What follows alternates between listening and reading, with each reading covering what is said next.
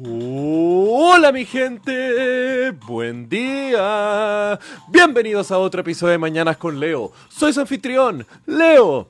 Miércoles 15 de agosto. ¡Uh! Ya estamos a la mitad de agosto, mi gente, el mes de los gatos. Ahora, ¿por qué le dicen así?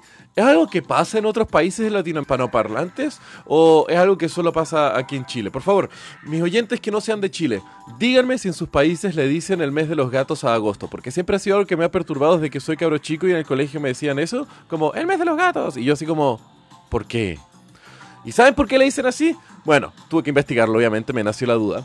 Y Principalmente se debe a que el incremento de luz solar que se da en estos meses por el que es el fin del invierno activa algo que se le llama el ciclo poliéstrico estacional en los gatos. En las gatas más precisamente, pues ahí es cuando comienzan a tener un mayor flujo de celos. Al mismo tiempo, esto aumenta la agresión y la territorialidad en los gatos machos, pues están buscando hembras para poder aparearse y tener gatitos. Así que se dice que los gatos tienden a ser más sensibles a caricia, eh, más agresivos hasta cierto punto, así que si tienen gatos, tengan cuidado con eso.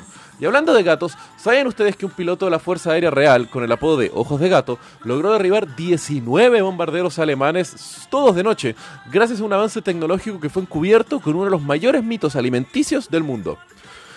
El año era 1940, durante el Blitzkrieg que estaba sufriendo Inglaterra de la Alemania nazi. Y el tema fue que la Fuerza Aérea Real, o la RAF, por su sigla en inglés, está defendiendo Londres y el resto del Reino Unido del bombardeo incesante de la Alemania nazi para cruzar el canal y poco a poco terminar la dominación total de Europa.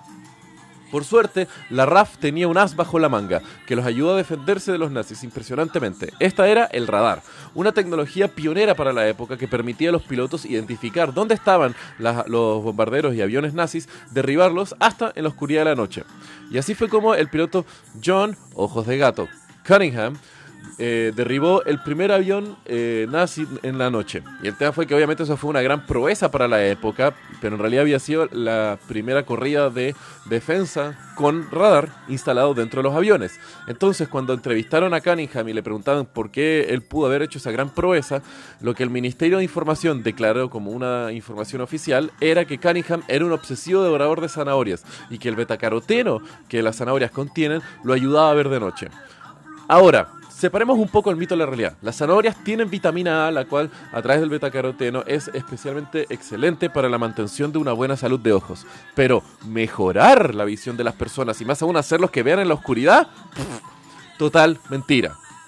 Así que gente, consuman zanahorias, son hermosas, tienen vitamina A y les pueden ayudar a mantener una muy buena visión por muchos años, pero no les va a hacer que vean en la oscuridad. Y digamos que esa fue una de las formas para poder encubrir la tecnología del radar que tenía la Fuerza Aérea. Pero además se generaron otros dos puntos que incentivaron esta manía por las zanahorias que afectó al Reino Unido y que al mismo tiempo se perpetuó por casi todo el mundo. Por otro lado, los civiles que vivían en Londres y en otras ciudades británicas sufrían de constantes apagones. Entonces este mito de que este piloto que comía zanahorias podía ver en la oscuridad se tradujo del mundo militar hacia el mundo civil con un beneficio que ellos también podrían tener.